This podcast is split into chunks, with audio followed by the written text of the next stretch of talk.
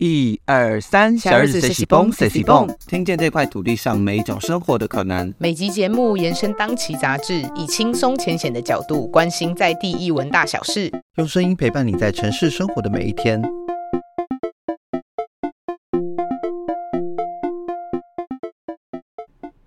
小日子谁喜蹦的听众朋友，大家好，我是主编嘉豪。那今天也很荣幸呢，可以跟文策院故事现场合作，邀请每位创作者来到我们录音室。来分享每一个创作诞生的故事。那今天在我旁边的呢，有我们现在的 P.D. 小广。Hello，我是小广。那今天很荣幸邀请到打鬼的制作人林月翰老师，欢迎老师。好，大家好，我是打鬼制作人林月翰。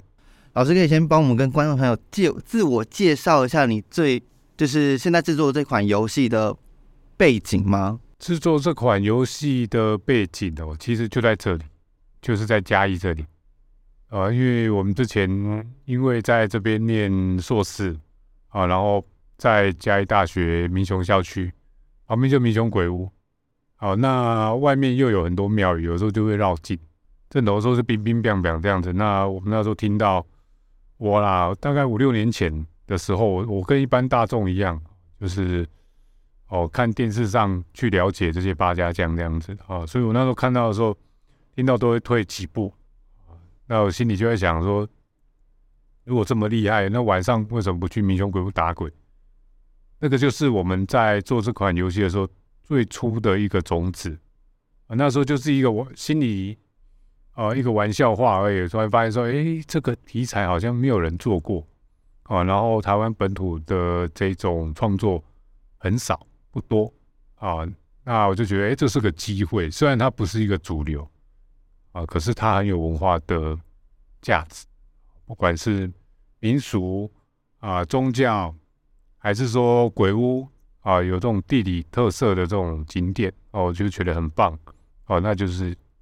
这样子的一个起源。这样，我比较好奇的是，因为进入游戏产业其实蛮快，像我因为我自己一心也是很想要，曾经想过想要进入游戏产业，就是说以前可能玩仙剑啊，然后玩轩辕剑，然后就觉得哇。如果可以当游戏脚本，然后写那些故事，然后有人帮我可以做出那个奇幻世界来。然后以前都会，因为我自己也是一个非常爱玩游戏的人，所以就对于游戏制作这件事情很感兴趣。然后也觉得说，好像以前也会不知道不晓得要怎么进入这个业界，所以很好奇老师怎么会进到这个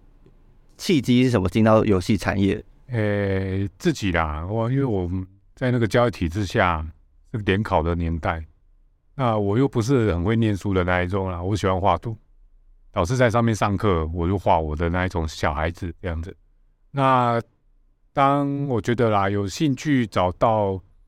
我也不晓得我未来会走向到游戏啦，因为那时候也是看了卡通，也是玩了游戏，看了动画电影哦，这些都是喜欢的东西。诶，我那时候刚开始在找第一份工作的时候，那时候就是。打开那个，以前我们都是看报纸的，报纸很多那种，啊，很多各式各样的工作职缺这样子。有时候那时候就看着看着，哎，就有一有一家，这个他用的那个软体我看不懂，是那时候都是写英文，哦，什么我我现在才知道那个叫什么三 D Max 啦，Photoshop 啦啊，Illustrator 啊什么。我天哪，因为我那时候只是会用用一张纸会画图而已啊。哦，顶多上个色，好就比较传统的美术，水彩、素描、国画。哦，那时候还不会油画。我看到那个我就傻眼，天哪，这个！他说我英文很烂，我连念都不知道怎么念。我只我就拿纸，只那个圆珠笔写在手上，哦，就是蓝色的字，P H O D photo 什么 S S H O P 这样三 D 面。我又是电脑白痴嘛，然后那时候怎么办呢？我就。没关系，抄的，可是我我很想进去这样子的工作环境哦，进入到真实世界的那种专业领域去，到底要这条路到底要怎么走？而我自己刚好也有这种动力在啊，因为哇，这个是游戏公司哦，试试看，试试看。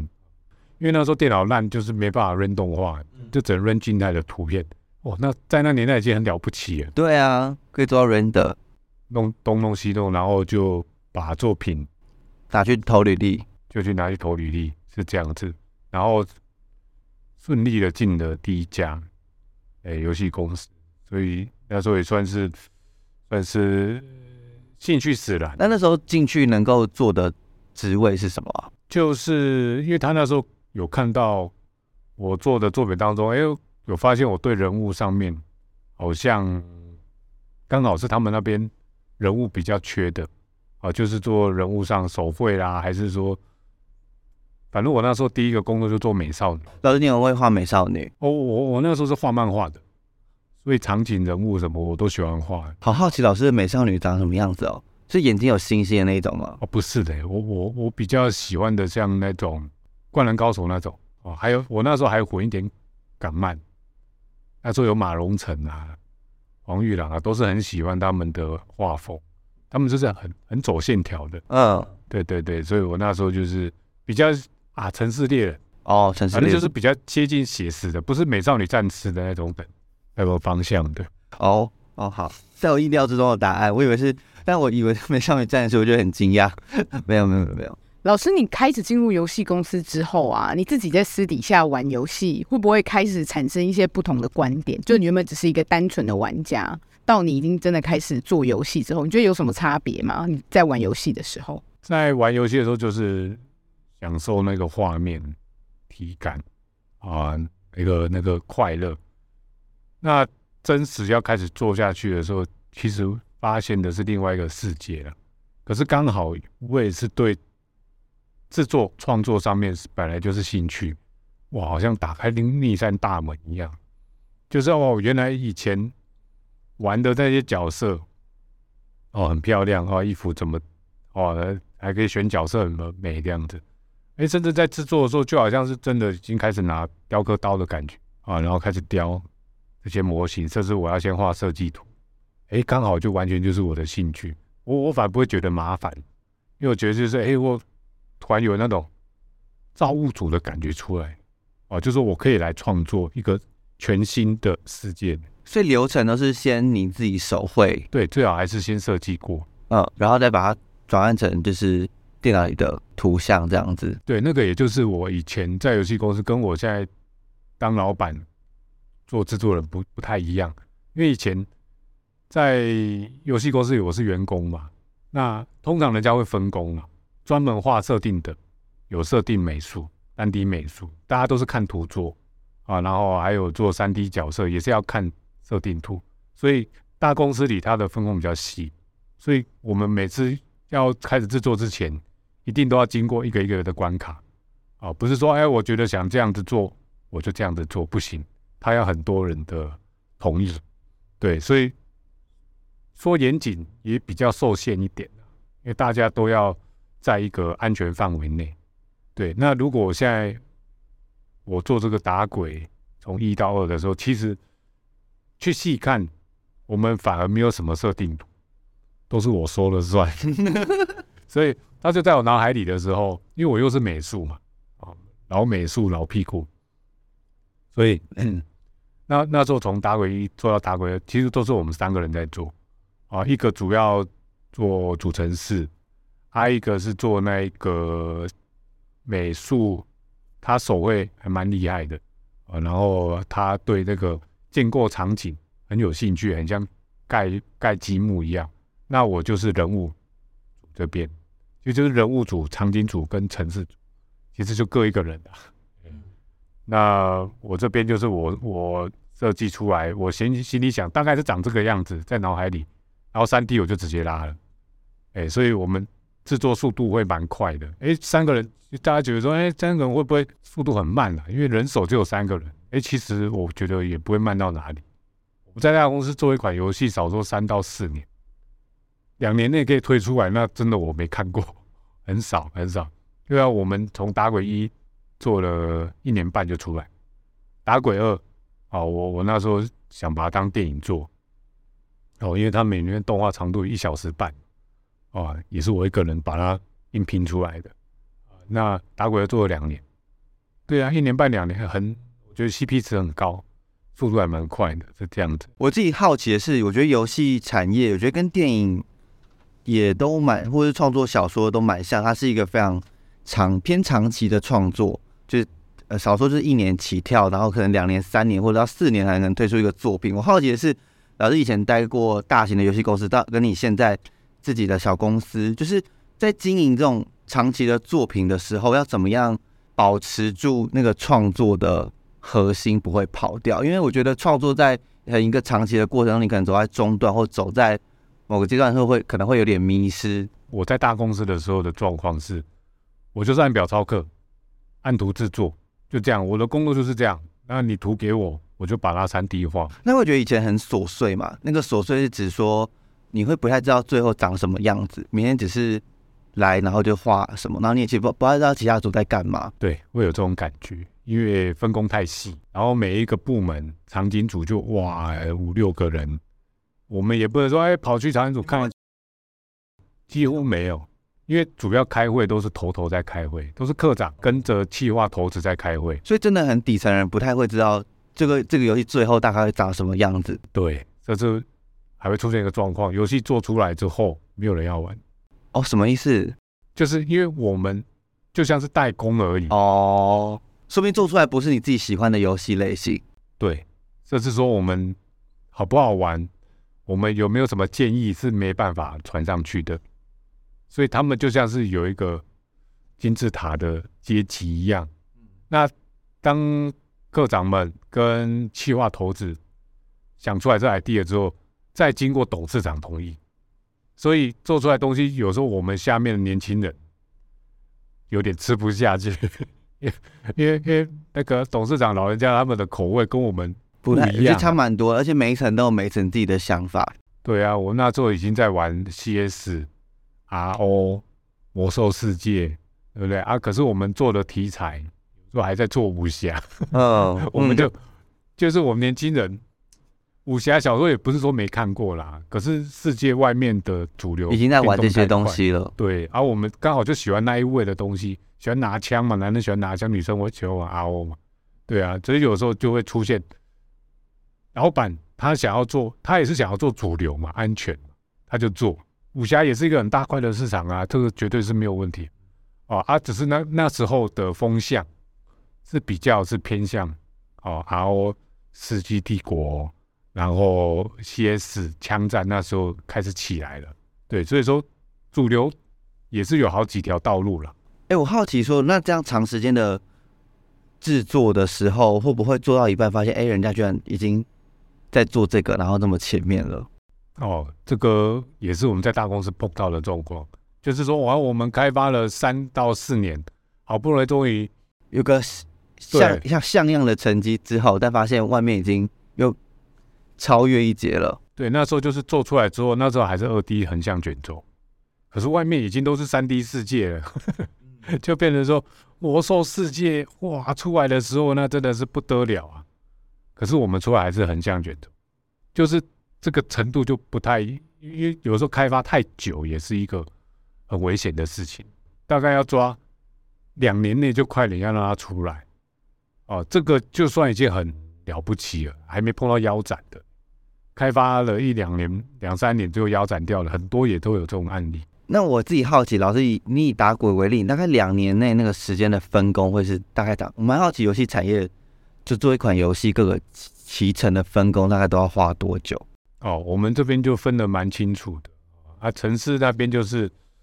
啊，这个我举个例子好了，就像是我把三 D 角色建完了之后，因为我这三 D，哎，你会连你写脚本都算进制作时程里吗？对，写脚本编剧也是我，对，所以说我这边就是尽快快点把他们要的东西先给他们。他们有时候需要，哎，我需要角色啊，要要要动作，要攻击啊，要我就快点去动补。然后弄出来给他们去装啊，然后场景啊，我们在玩家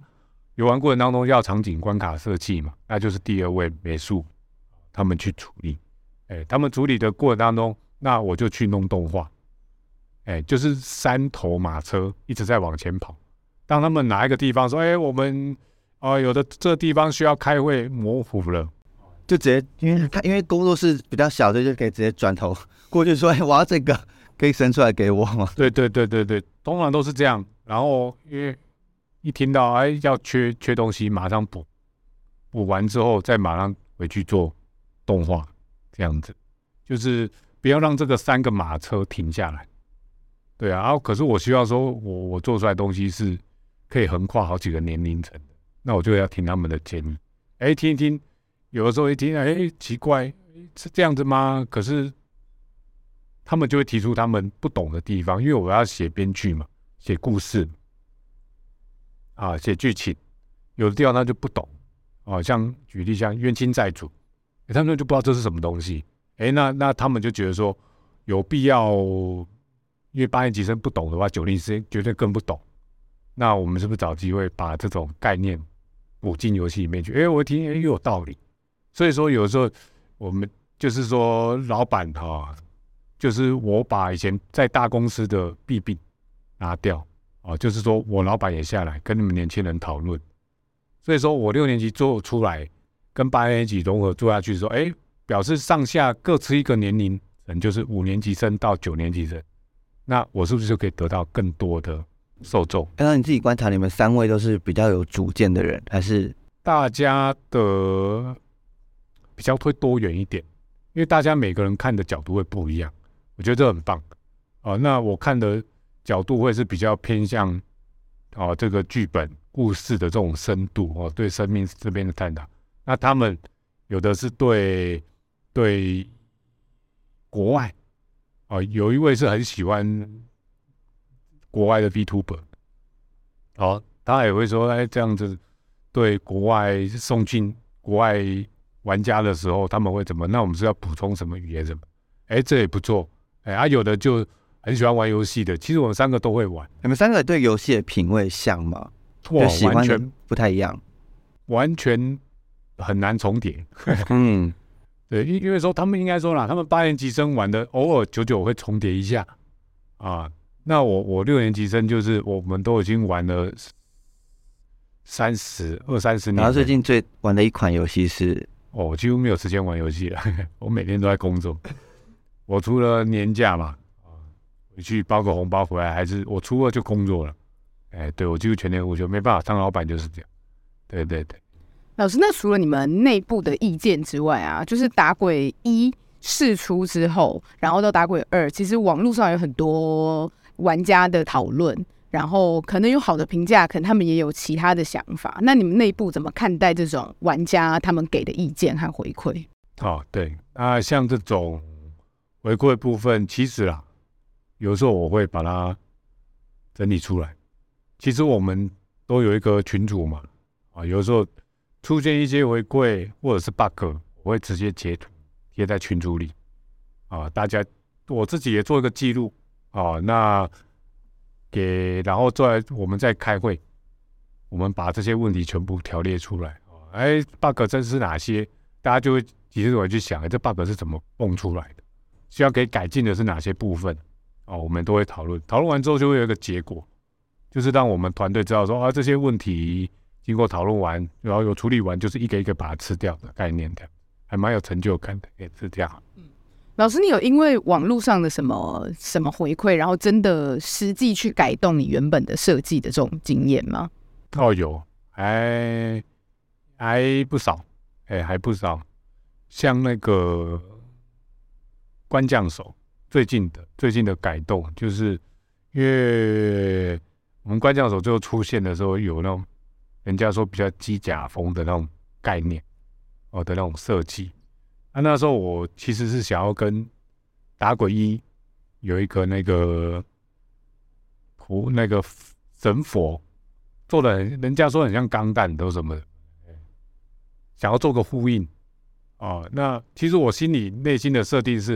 因为那个年代小火旺他那时候的年代就一九。五四年那个年代，其实日本那边已经是机器人的年代了。然后，那以前的机器人都长得胖胖的，哦，好像铁人八号还是什么。其实那时候已经有进入台湾了，嗯，所以他小朋友就是喜欢这种东西嘛。当火旺长大了，哦，他有那个这个这个关将手要出来的时候，其实他就是带着打鬼一那时候的小时候的喜好，因为长大了，他现在十八岁也是会喜欢的。他们每个人都会就有这种连带过来的。感觉，所以他的醒啊，还是会以他的兴趣去塑形出来。可是后来发现说，很多人没有办法把一二一二打鬼一跟打鬼二这个做个连接。我发现有很多很厉害的玩家，他们懂得我在讲什么，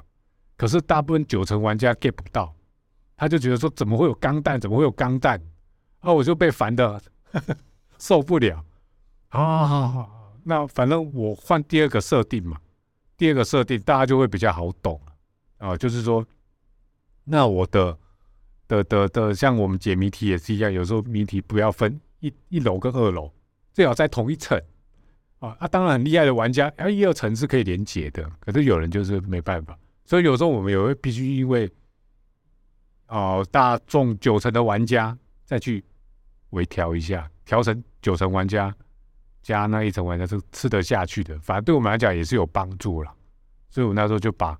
这个官将手的概念啊，有有人家说有机甲风，那我把它变成王传的概念，就是有火灵体。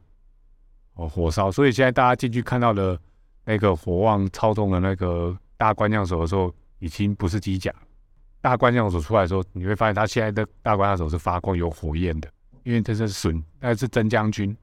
火火型火属性的官将手的概念。再加下去，哎，大家就没意见。你自己身为创作者会怎么样看？比如说你刚刚说了，大家看不太到一二代的这样连接的事情，会觉得是？譬如说，是因为中间间隔太久，所以大家觉会在游玩的过程中觉得，呃，一时意识不到那个连接性，还是可能会什么原因？这个可能也是其中一个原因啊，因为两代相隔两年了。因为通常玩二代不会真的，我通常玩家也不会真的回去重玩一代之后再重开始来玩二代。哦，就是有我是看有些实况组啦，他们就说，哎，他们看到打鬼要出了，哎，打鬼一那时候已经有实况过了，可是。已经忘了，再再玩那那先玩一下，玩完之后就带观众啊，先复习一下啊，复习完了之后，等打鬼的时候就可以马上接上去。如果有做这样子的功课了啊，他们这样接上来玩的时候，哦，马上会全部懂我在干嘛。可如果中间隔两年，可能就这样会有一个小断裂这样子。对对，玩家有时候已经忘掉大概大半的剧情了。老师，你平常会看游戏的实况哦，是为了要做功课吗？哦，因为我现在的时间已经没办法玩游戏了嘛。可是现在唯一能解渴的方式就是我这边在工作。其实我三个荧幕，最右边那个荧幕就是放实况，有时候就是听听声音啊，看看画面，我大概了解一下，然后然后看一下实况组他们的反应，知道年轻人现在喜欢什么。因为我自己不敢玩恐怖游戏，所以我爱看恐怖游戏的实况。对对对对对，就是亲身。去玩这个游戏跟看真的是不同，不同一样的享受。对对对对对，所以所以我现在就是能，我几乎没有时间玩游戏了。我在哪边可以看到我，就是在电脑桌上跟床上，就这样。我连吃饭都在电脑桌前。你从以前就是一个工作狂吗？其实以前不是哎，以前就是一个领薪水的死上班族。公司给我一个一张纸，哎，你这礼拜就是把它建出来，那我就把它建出来，就这样。可是当了老板之后，哇，天哪，一个人在做十个人的工作一样，哇，很多很多都是很消耗心力的工作，很多事情都是比较没有味道的工作，就像行政，对不对？有人有人要新进的，哎，有人要离职，什么我什么东西都要去跑，可是我会尽快把它处理完，处理完之后才是我最快乐的时光，就是做游戏，开发游戏，所以我很珍惜，就是我坐在电脑桌前。工作的时间，因为有的时候密集讨论的时候都要抽到一天两天去讨论，对，而真的能做游戏就只有三天。其实我还要再加上六日啊，其实我也没有在放假的，所以我就很珍惜我工作的时间这样子。老师，你虽然在大公司工作过啊，但是你自己创业的时候，像是你们的游戏是用 Unreal 这个游戏引擎，然后我在搜寻的时候，听说你当时因为用 Unreal 有点找不到适合的人才，因为会用的人不是很多。然后你在游戏里面也是讲台湾的文化、历史、政治这种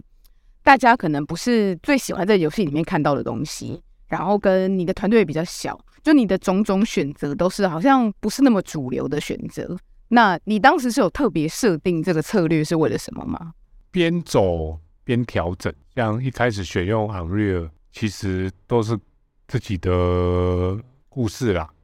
哦，因为 Unreal 以前在游戏公司。听老板讲，就说哦，用 Unreal 要要要四千万还是八千万，就是要用那个游戏引擎的授权金就这么高。对啊，那时候我也没想到说，哎，在开业就是我创业的前一年，Unreal 突然间开放了，免费使用，机会来了。以前用不起哦，那我现在已经用爆。现在年轻人的讲法嘛，用对对对，用爆用爆，哎，买爆买爆用爆啊！我那时候想，我不管什么 Unity 了，直接用 Unreal。哎，这个是我以前的哦，以前就叫做什么吃不到的最好吃哦啊，然后它的声光影效果真的是没得挑，那时候就是顶最顶的了。哎，现在这个也是哦，用也用最顶的啦。好，这个剧情就是因为其实为什么我要选用这种非主流的剧情，我去挑起这种很像历史伤疤的事情。那时候的反校哦，他第一次做这种白色恐怖的时候，台湾人吃得了哎、主流哈、大公司我们绝对打不赢，还在那边揉火球，还在那边金陵射弓箭，这个都是主流嘛，对不对？大家都全部都改成美少女嘛，现在连马都可以改成美少女，大赚一波啊！这种主流的东西，我觉得我们打不赢这个大公司，我们这种小团体，这种独立游戏，我还想说，那我们就挑哦有风险的啊，这种这种历史事件哦。我那时候想说，哎，好像可以结合看看，不然一直去拼主流，淹不过他们。他们光广告预算都几千万的，每个国家几千万在投的，我们可以补助万弄个五六十万就很了不起。哦，所以我就觉得，我觉得这是我们独立团队哦的唯一生路了。老师，你自己以前有写过脚本的经验吗？因为就是呃，打鬼这个系列，我觉得在目前的呃所有玩过的游玩家的评论里面，都是觉得那个剧情非常的动人。那我自己好奇的是，老师自己以前有写过脚本的经验，或是就你自己在说故事这方面，自己有什么心得吗？嗯，没有错，你这个问题，哎，有问到一个重点哦。很多东西都有老师在教，可是我生命历程呐、没有碰到老师在教我们写剧本，所以，所以没有这样子的教育情况之下，我那时候编剧的时候，我不知道从何开始。那最开始的编剧就是台湾股权法。其实台湾股权法在更之前的第一个作品是叫《巴拉币》啊，我觉得知道的人觉得很少很少。他那个那时候就是我在想一些短篇的脚本，那时候我就开始编剧，像这种比较短剧类的方式去编它，哦，就是开始有一个雏形出来，大家知道说，哎，原来编剧大概是这样，要先找到一个 punch 点，哦，punch point，你要找到这个点，因为这个点下去，它下去观众一定会有反应，然后从这一个 punch point 去延伸。然后变成它它就是 punch point 一个点一个点一个点一个点，然后把它线接起来，接起来，接起来，哎，这个故事剧情就会出来。我大概那时候心里有一个雏形，大概编剧大概就是这样子。可是后来发现不对，我我又开始，因为我一直在成长嘛，编剧一直成长，成长到后来发现说，哎，其实那时候做的有点心虚啦，就说那我就是这样哗众取宠而已嘛，哦，就为了流量，哦啊红就是一下蹦红红。冲上去了，大家都知道，然后开始就会走下坡，哎，走到哪一天又一个又一个点，不小心又打到观众了，哎，又冲上去，就这样上上下下起起伏伏。可是我心里是觉得很空虚啊，这样子做好像只是在娱乐观众而已啊，可是就就好笑而已。所以我那时候就在想着想这个剧本的时候就，哇，想着想着，因为小时候发生的一些事情嘛，我自己不懂，我那时候就把。跟我奶奶卖香蕉的故事写进去了啊，农家人哦，自己种自己卖，他就把我背着，哎，我小时候就是吵吵闹闹的就背在身上，就这样推着香蕉车一个城镇一个城镇这样去卖，啊，他终于卖到夕阳黄昏西下了，哎，我醒来了，哎，这个香蕉车终于卖完了，哎，我要回家，我好开心这样子。等到那时候是四岁的时候，我印象中，等到我好像大概五岁的时候有第一台脚踏车的时候，我就很开心嘛。终于想可以靠自己的力量哈，骑出这个城镇，想出去外面看看。因为小时候都在这个小小村庄长大而已。一出去到第一个村庄的时候，我才惊觉，哎，这个城镇是我小时候来过的。哎，我很熟，哇，阿婆就在这边卖香蕉，我就在那边啊，一一个摊贩一个摊贩在那边像观光客一样啊，然后要东要要西吃，我就想起这个。哦，我四岁的时候来过这里，可是我我就觉得天哪，很远呢。我是骑脚踏车啦，我就骑到腰酸背痛了。我奶奶是推着香蕉车的，整车的这样一路卖卖卖卖，我才惊觉说：哇，天哪！老人家太辛苦了吧？我那时候那么小还就要在在那边闹，那时候才卖了五五条六条的整车香蕉，但我不知道后来我我奶奶又继续推了好几个乡镇，卖了大概一整天才卖完，我才知道说天哪，这个这个这个奶奶太伟大了。他们也不讲啊，老人家都不讲这些事情了。哎呀，他们他们只只喜欢讲一些开心的事情，啊，辛苦的都不讲。然后后来长大了。后来我奶奶就中风哦，我去当兵，然后回来的时候听到去医院看她，她就不认得我了啊！人生啊，哦，就是这么的无常啊！可是那时候就是我们小时候都是我们奶奶打带大的，大概一次带五五个孙子吧，在乡下啊，因为父母亲都在都市打拼嘛，在乡下。可是那时候就是年纪一到，一个就送走，一年送走一个，一年送走两个，送送送到后来整个。三个月空了，小孩子都离开了，啊，就剩下孤单的啊，奶奶跟爷爷这样子。哦，那时候小时候看得很心疼，哎，对啊，每次想到他们都会哭嘛的。我还我还记得那时候，因为那时候想想那个故乡嘛，那怎么想怎么办？想的时候怎么办？我就把那个那个棉被盖住自己，不是在那边哭，我没有那么怂啊，因为那个棉被哦，它里面的棉花会有稀稀疏疏的地方。对着这个日光灯的时候，也像天上的星星哦，一颗一颗大，一颗小，就看起来就很像那时候在乡下故乡看到的那个星空。很多生命中很多的故事经历过了之后，我我去编剧的时候，我会发现说，我从四十岁再回头去看的时候，整个串起来说，哇，这个故事我终于看懂了。那等到我之后当老师了，最难过的时候就是学生毕业的时候。每次毕业典礼要出去的时候啊，我我都不敢走过去，都远远的这样看，舍不得啊！还一一次要送走啊四五十个、五六十个啊，带着个四年的，哇天哪！哎，不不太敢靠过去合照干嘛？四年刚好就是阿婆带我们长大那个年代，你用尽这四年去培养这些学生，就像阿婆那照顾我们小时候一样，啊，最后啊一个个离开了。哦，看着就难过嘛，啊，难难过就也没办法，人家也是要找工作啊什么的。可是至少心里会比较踏实，会觉得说啊，至少他们是我教出来的，老师的责任有做到，我才懂得哦，原来小时候奶奶带这些孙子，然后一个一个都要离开了，最后这样又空了啊，我就把这个整个心路历程啊写成了这个画成了漫画，刚好这么巧，台湾股权法里面有，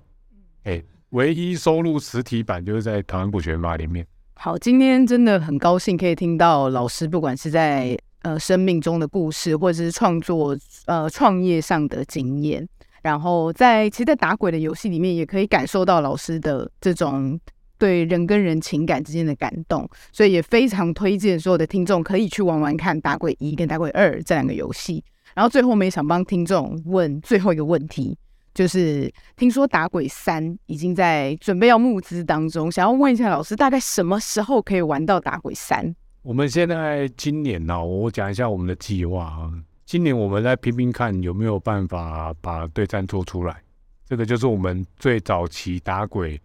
一之前，我们募资的时候其实是先募资对战哦，可是也是很多因缘际会啦。公庙啊，跑鬼屋啦，田野调查，发现有故事，我们才先啊龙头急转，先把故事做出来，因为把先把世界观打开了。那我现在要回头来兑现这个承诺，要把对战先完成。我们希望可以拼个今年，再紧接着就打鬼三。所以其实，在做对战的过程，打鬼三的编剧也是在持续开发中。所以在整个游戏的制作的历程里面，从打鬼一到打鬼二，就是文策院跟老师合作的关系，或者是呃，你觉得现在政府的支持，或者是对你们真实在这个产业里面的人是有帮助吗？还是你有什么其他部会的合作的想法？嗯嗯，有，绝对有很大的帮助。对着我们这种小的独立开发公司，一注个一两百万、两三百万，哇，那个就像是久旱甘霖一样，对我们来讲是够用的。哦，当然我们全开发都是两三千万总开发金嘛，可是有时候就是会需要一些救命水。对啊，有有救到我们好几次啊。那再来就是打鬼二有那个文策院的旗舰计划。之下哦，大家也可以感受得出来，打鬼一跟打鬼二的厚度不一样哦。几乎打鬼二大家都当内附在看的，游戏不一定玩，可是大家很喜欢把它当电影在看这样子。对，我就觉得哎，这样子很棒。对我们的小团队，我希望啦哈，我希望啦，就是说台湾的创业游戏团队，如果可以做大公司不敢做的题材，那你就成功了。再灌注说你。们做的这一个灵魂到底是什么样的人，在讲述这个故事，我觉得很重要。分享我的诀窍就是要无私，哎，就像《打鬼二》里面的火旺，他有多无私。再看看他的爸爸，他爸爸就二二八，我改编那一个那个先烈高一生，对他们就是有点像是遗传还是怎么样的，就是爸爸就是这么一个伟大的组织的部队，保护村民。哦，我把它改编到游戏当中。那再来，我望也是有这样子的因子在哈，受了公庙的照顾，也受了以前打鬼一鬼阿妈的照顾，道长啊，他一路啊度化了一些孤魂野鬼。哎，其实人在当中这些剧本无私产生的能量，是让我挺过制作这么艰辛、这么痛苦的创业历程。有时候我我快扛不住的时候。想想这些剧情，哦，鸡皮疙瘩都起来了，那眼泪有时候会不争气的流下来。不行，我一定要把它做出来。哎，就是这种感动。那今天非常谢谢林元汉老师来到我们现场。那也希望各个听众朋友还没玩过打鬼的，可以上 Steam 搜寻打鬼，然后真的透过实际购买来体验一下，就是约翰老师在里面创作出的角色，然后以及他背后的故事，还有很多动人的地方。那今天非常谢谢约翰老师来到现场，好，谢谢小日子采访，谢谢老师，那我们下次见，拜拜。